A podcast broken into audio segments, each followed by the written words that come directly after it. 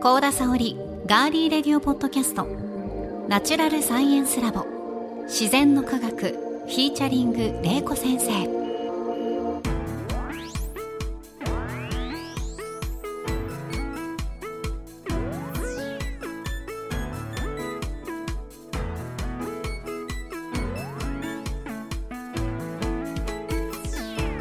皆さんこんにちは。ガーリーレディオポッドキャストガリレディパーソナリティの高田沙織です。ナチュラルサイエンスラボ自然の科学は元科学館職員防災士。農学博士の玲子先生に自然科学と自然現象である災害。その防災を聞き学ぶサイエンスポッドキャストです。土水昆虫宇宙食物理気象環境など自然科学の多彩なテーマをさまざまな視点で分かりやすく紹介しながら防災の知識や災害への備えを伝えていきます。それでは皆さんナチュラルサイエンスラボで私たちと一緒に科学しましょう。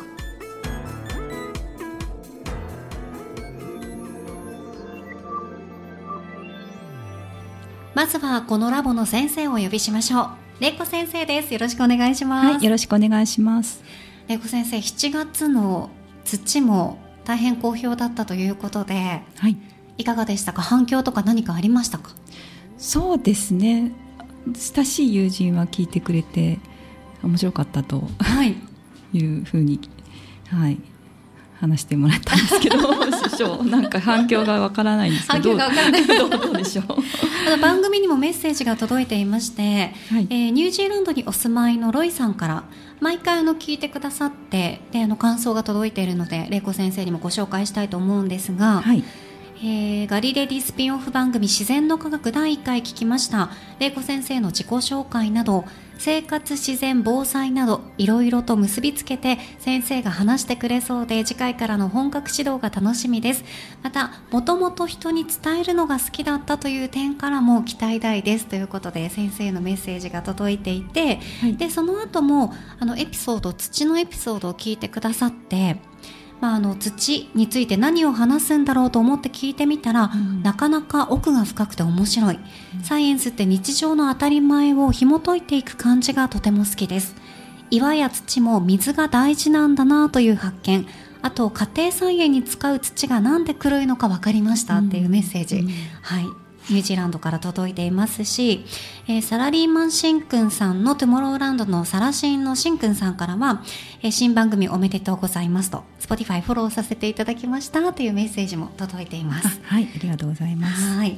ぜひですね今月も皆さんと一緒にあの科学していただきたいと思うんですが、はい、この自然の科学は毎月一つ玲子先生に決めていただいたテーマを皆さんと一緒に学んでいきますが先生8月のマンスリーテーマはズバリはい水です水ですね。はい。はい、一応水ですね。あの8月1日が実は水の日ということなんですね。えー、ご存知でした？水の日。知らなかったです。はい。一応ですね、あのなんか水資源の有まあ、水資源とか水の貴重さとかあのその重要性についてあの、まあ、国民の関心を高めるために実は8月1日を毎年水の日っていうふうに、うん。実はあの水循環基本法っていうちょっと国の 水循環基本法、はい、そういうのがあるんですけど、まあ、それであの定められているようなんですね。はい、あと水の習慣も8月1日から7日なので、はい。はいはいはい、まあ、全国的に水の大切さをしていただこうということになって,、ま、なってるようです。はい、はい、でまあ、あと前回あの土だったんですけども、まあ、今月は水ということでちょっと考えてみると実はあの万物の元っていうのがあるんですが土水あと、えー、空気火4つの元素があって、はい、実はこれが紀元前からあの万物の元根源というふうに言われてるんですね。でアリストテレスは皆知ってますかね？はい知ってます、はい、アリストテレスもこの4つを万物の元素って言ってあのちょっと私どんな話しようかなと思ってなんとなく土今回水にしたんですけどあ万物の根源について話してるんだとちょっと思いましたので。そうですよね。はい。なので今日は水ということでお話ししたいと思います。お願いします、はい、えっ、とまずですね水とはということであの本当に水の性質についてあのお話ししていきたいと思います。はい、で今回お話しするのは4つ水の性質をお話ししようと思うんですけども、はい、まあ、身近にですね、まあ、どこ見ても水ありますよね。水飲んで、ね、あの今夏なのでね、はい、飲んでます。飲み物をね、はい、あの飲んだりしますし周り見渡しても水ないってことはないんじゃないですか？そうですね。川が、うん、うちの近くも川が流れてますし、うん。まあ、家の中でもね、うん、水道水道あります、はい。ね、お風呂場もあります。お風呂もあるし、はい、まあ、見渡しても水がないっていう生活は考えられないと思うんですけども、そうですね、あのそもそも水は何でしょうかっていうところなんですね。はい、なので今日は水分子を持ってきました、はい、先生が手作りしてくださってるものをね、はい、あの水はですねえっと、H2O って言うんですね、はい、皆さん知ってるかもしれませんが、うん、水素原子2つと酸素原子1つからできてます。はい、でこの形が、まあ、できた分かったのもまだ最近200年前ぐらいにやっと分かってきたんですね。で、えーと、この水のあの不思議な性質が4つありましてまず1つ目紹介したいと思います。で水はあの日常生活にあるんですけどもあの私たちが住む世界で実は水っていうのはいろいろあの変わります、はい、形とかね変わっていくんですけどもまずですね、えーと、と身の回りにあるのは液体ですよね。であとは何？こあの氷とかですね。氷はい。ありますよね、うん。あとはな水蒸気、ね、あそうですね、はい、うん、この物質の3体っていうのを学校で皆さんも習ったかと思うんですけども実はこのように私たちの生活の中でえ液体固体気体3つの形に変わるっていうのは実は水しかないんですよ。二酸化炭素とかって何とかどう思われます？か二酸化炭素二酸化炭素って目に見えないんですけど、はい、見えない二酸化炭素の固体って何か思いつきます？氷水だと氷なんですけど二酸化炭素が固体になると何になるでしょう？ああいうなんかろうそくみたいな燃やすやつですか？なんかね、えっと、物を冷やしたりするのに使います二酸化炭素が固体になって例えば食品を冷やしたりするのにドライアイス？ドライアイス。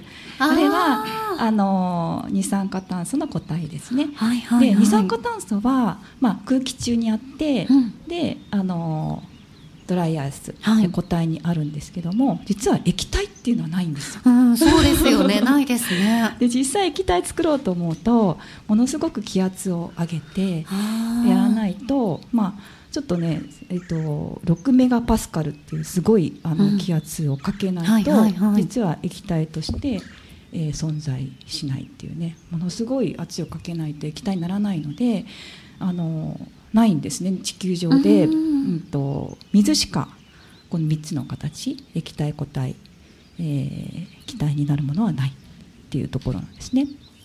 で今ね液体の水がこう目の前にあるんですけれども、はいはい、今ちょうどコップに入った水がありますね。はい、これが液体なんですけれどもで、えーと、氷がこう入ってますね。はい氷入ってます。氷が入ってる水があります。はい、で氷ですねえっ、ー、とこういうふうに浮かんでるんですけども。浮かんでます。はい、はい、でえーと、普通はですねあのこの水の分子なんですけれどもあのこう集まるとこう固体になるっていうのはですねこの水分子がこう固まっていくというか集まってくるんですね。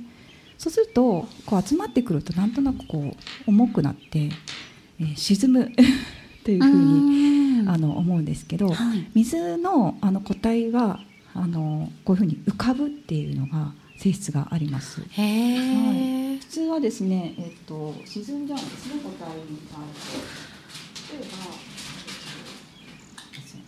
塩があるんですけど、はい、まあ、塩はちょっとあの水の固体ではないんですけども塩はこういうふうに沈んじゃいますよね。沈みます、はい、固体で沈んじゃうんですけど、えっと、水の固体である、えー、氷は浮かぶっていう性質があって確かに浮かびますね、はい、あのまあ、当たり前っちゃ当たり前なんですけども、はい、あの氷の、えー、不思議な性質になるんですね。でこれがなぜ浮かぶのかっていうところなんですけれども、はい、知りたいです。はい、でこの水分子があります。はい、はい、H2O ですね。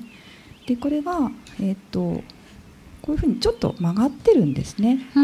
O と HOH で曲がっていて角度がだから今先生がさっき紹介してくれた、水素原子2つと酸素原子1つでこういうふうにこう角度が回ってるんですね。はいはい、でこれだ、えー、と104.5度なんですけども、はい、これをちょっとですねこれ組み合わせていきますこれ。で水の状態の時はこういうふうにこうバラバラでね水分子が。私これ実は作ってきて、はい、水分子が今ねえー、6個あるんですけどね。ありますね。でこれが水分子の液体の状態だとこういうふうにバラバラっとある感じが液体です。でこれが固体になると、うん、氷になるとどうそうどうなるんですか、はい、っていうことで実はこの、えー、っと H と O がこういうふうに近づくですね、はい、水素結合っていうのがあって、はい、まあ、それで引き合ってるんですけれどもこういうふうに組み合わせていきますね。はい。ちょっと今組み合わせてるんですけど、はい、でこれはえー、っとですね。こういうふうに。本当はちょっと平面じゃなくて立体なんですけれども、えっとこう。H と O を。あこうですね。でえっと今5個だとちょっとまだ隙間が空いちゃってちょうどですねこれ6個ぐらいあるといい感じなんですそうです。本当ですね。いい感じってちょっとちょうど隙間が開かないように、はい、そうそう、うん、一つのまた形というかね、はい、やっていくと、はい、あのこういうふうにあの形になるんですけど、これどういうどんな形ですかね。えー、何角六角形？あそう六角形、うん、六角形のこの形になって、はいはい、水は固体になるんですね。へえすごい。ででこういうふうになると、はい、ここにちょっと隙間が空くんです真ん中に。空いてます、はい、そうするとあの液体が固体になった時に六角形になるので、まあ、ちょっとね密度が少なくなるんですよね。隙間が空くので、はい、隙間が空くから軽くなって、実は水は氷になると浮くっていう。浮くんですね、はいで六角形ってすごい綺麗な形だなと思うんですけど、はい、実はあの空から降ってくる雪、はい、まあ、こういう雪ですよね。雪の結晶、はい、これはこの六角形の形がそのままあのどんどん大きくなった形なんですよ。そうなんですね。これは固体になった時にあの水の分子が六角形になるので、えー、氷はこのように六角形の形をしているっていうことになるんですね。はい、そういうふうになってきます。はい。で、今水と氷について見てもらったんですけれども、じゃあですね、え空気中の水蒸気ですね、気体はどこにあるんでしょうか？ということで、今実は目の前に出てきて 水蒸気がですね、外あの空気中にある水蒸気がわかりました。冷やされて、このグラスの表面についてるのが水蒸気。そうなんですね。この辺にあるんですけど、はい、目に見えないんですね、水蒸気というのは。一応あるんですね。あります。なんか水蒸気っていうと、はい、あの結構夜間からね出てくるボーって出てくるのが水蒸気かなと思うんですけど、はい、あれは液体の水の粒なんですよ。うん、バーってあのえっと、温かい飲み持ってる飲んでるとあのバーって出てくる。湯気が出ます。湯気,、はい、湯気はあの液体がのがあの水水がちょっとこう細かくなったものがわーって上がってるんですね。で水蒸気自体は目に見えないんですよ。でそれが見えるようになったのがこうグラスの周りについてる。これ冷やされて、はい。うん、水蒸気が冷やされると水になってグラスの周りにくっついて出てくるんですね。はい、なので、えー、私たちは今これですね液体と、えー、氷とあの水蒸気。ですね水蒸気、はい、全部目の前に見ることができたということなんですね。はい、はい。まあ、これがね一つの、えー、水の性質ですね、まあ、私たちの目の前で水、えー、氷、えー、水蒸気の状態にあるということです。はい、で2つ目に紹介するのが水の表面張力っていうことなんですけれども、えーと、これもちょっとですねあの実験してみたいと思うんですけど。あの表面張力っていうのはあの液体がその表面を小さくする力でで水分子っていうのはこういうふうに水素結合っていうのでくっついてるんですけれどもあの、まあ、それで引き合ってるからあの水っていうのは表,、えー、表面張力が結構大きいですね。はい、うん、でこれもあの水の特徴的な性質でで、えっと、これいっぱいいっぱいにですねこういうふうに水入れてもあのこれ今からですねビー玉を入れていこうと思うんですけど。はい。綺麗なビー玉用意してくださいました、はい、はい、じゃあ入れてみてください。これ。はい。5個ぐらい。5個 ,5 個も入れていいんですか？はい。えこれ溢れ出ません、うん、まず1個。はいまず、はい、あ、ま、分かりました。まず1個。はい。1個入れました。はい。はいはい、2個入れました。はい。え、なんか怖いですね。もう、もうこぼれそうな。はい、あ、意外と大丈夫ですね。三。四つ目。このぐらいですかね。よく見るとちょっと盛り上がってますよね。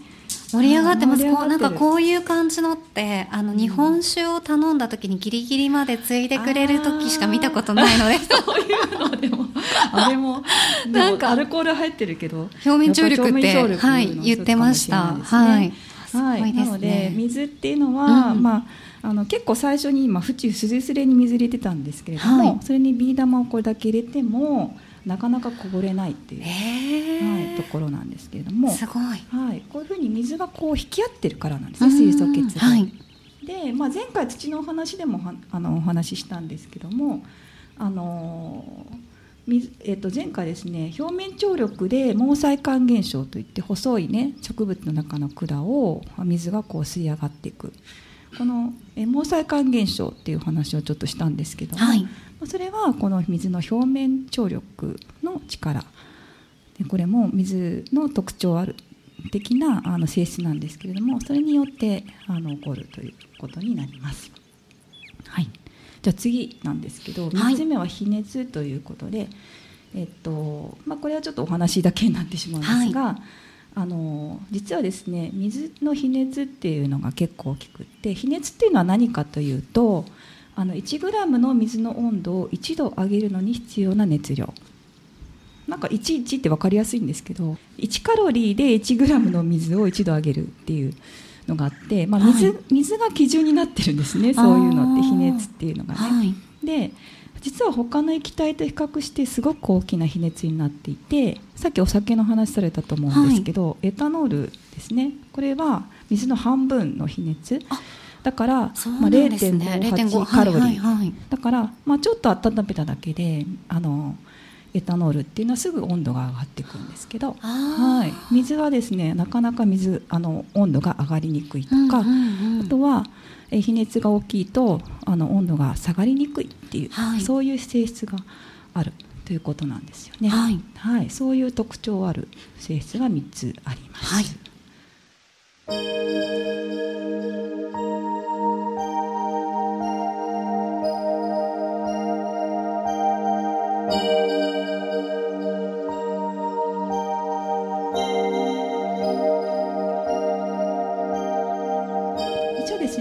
話ししたんですけども、はい、まあ、次4番目の性質はあのまた防災豆知識の方でお話ししていきたいと思います。はいということで先生今回はここまでですね。そうですね。はい、はい、えー、皆さん気になる続きですが次回をぜひお聞きください。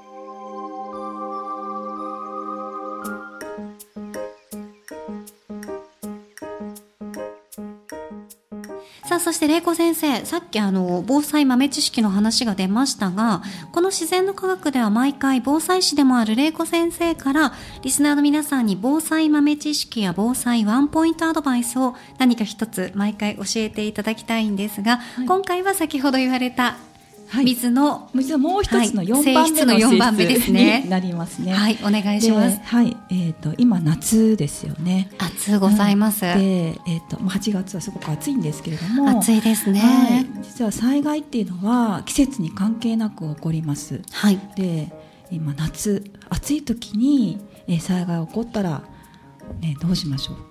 エアコンが止まってしまいます。困りますね、そうですよね。結構暑さ対策っていうのは夏の災害では準備が必要になってきます。はい。で何を準備すればいいかというところなんですけど何か準備されてますか？なんとなく食べ物とか、ね、非常食とかそうです。ねそういうの準備してるんでね、うん、お水とかお水は準備してますけど、はい、今先生がおっしゃった暑さ対策でいくと、うん、やっぱり電気が止まると困る、そのハンディファンみたいなやつとかだと思ってますけど。それもね一部、うん、あの夏の対策になりますね。うちわですか？そうですね。それぐらいしかもちょっとないですね。うん、ね。まあ、あの乾電池がとか電気が持てばそういうのがあるんですけど、はい、もう一つねあの、まあ、こういうのがあるよ。いいいいもので、はい、冷却パックっていうのがありますので、はいはいはい、そちらをちょっと紹介したいんですけどお願いします、まあ、一つですね実は水の性質の4番目の性質で、えー、凝固点効果というのがありますね。凝固点効果。これ私が最初の方で理科に興味を持つきっかけが実は、うん、氷にあの塩を入れるとあそうでしたね。あのね温度が下がる、はい、大体マイナス4度ぐらい下がるんですけど、まあ、それの話をしました。けど、はい、実はその、えー、性質ですね。あの凝固点効果を利用すると実は防災に役立つものが、えー、作れます。で今回使うのはあの塩ではなくて尿素というものですね、はい、で尿素はこれにお水を入れると実はどうなるかっていうところを尿素にお水を入れるんですね。はい、ちょっと入れてみましょうかね。お願いします。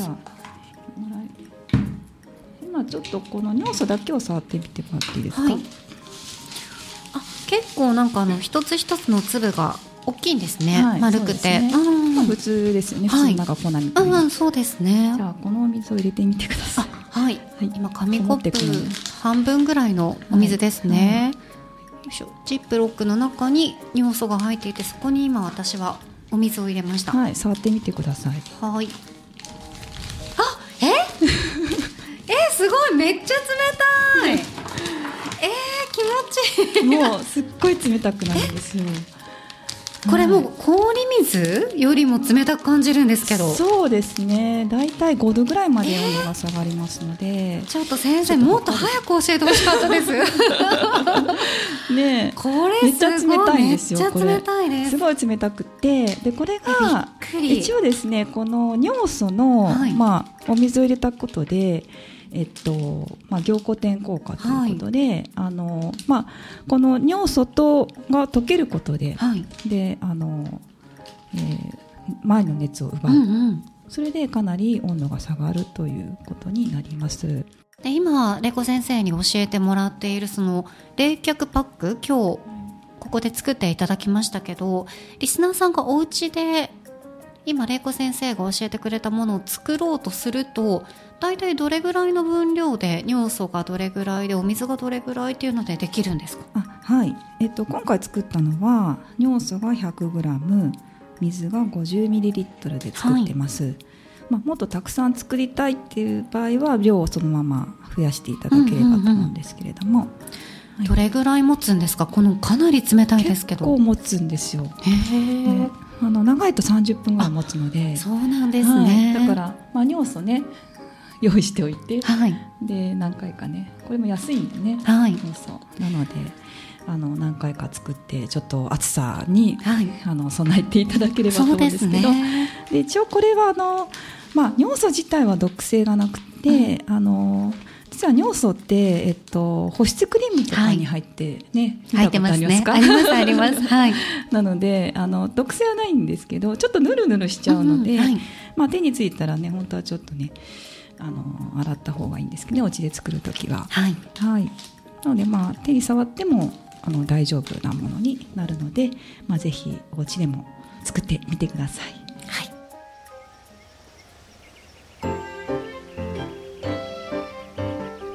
はいということで、えー、今回はですね水パート1ということで水について教えていただきましたけども先生いかがでしたか？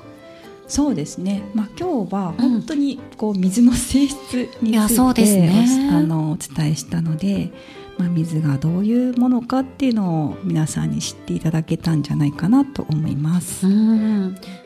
表面張力とか、うん、気熱とか、うん、結構その知ら知ってるようで知らないことが詳しく知れたので、うん、私ははあってなんか目から鱗のことが多かったんですけど、なんか一番やってみようかなと思ったのは先ほどの防災豆知識の冷却パック、うん、これはねすぐやろうかなと思います。作ってもいいですし、うん。うん、まあ、製品としても売ってるので、はい、まあ、瞬間冷却剤っていうので、うんうん、まあ、これで備蓄しといてもいいです。よ、はい、でまあ普段から使っね、暑い時なんか普段からちょっと使ってみるといいかもしれないですね。そうですね。これはね、こう叩くと冷えるんですよ。うん、中に水が入っていて、えー、うん、だからお子さんもちょっとねバンってやってみてね、うんうんうん、あの普段ちょっと使ってみて、あ使いやすいなと思ったら自分でも作れるよっていうところも知っておくといいんじゃないかなと思います。はい、ぜひ皆さんもご家庭でやってみてください。この自然の科学は毎週金曜日に配信します。ファーストーリー Apple Podcast、Spotify、Google Podcast、Amazon Music ほかいろいろなポッドキャストアプリやサービスで番組をフォローしてお楽しみください。番組ツイッターのアカウントのフォローもお願いします。ご感想や玲子先生に聞いてみたいことはお気軽にメッセージフォームやツイッターのメンションコメント引用リツイートなどでお寄せください。ハッシュタグはひらがなで自然の科学。自然の科学とガリレディ。ガリレディの2つをセットでつけてくださると番組スタッフがチェックできますのでよろしくお願いします。さあお送りしてきました自然の科学。ここまでのお相手は？大場玲子と。そして私高田沙織でした。では皆さん次回もどうぞお楽しみに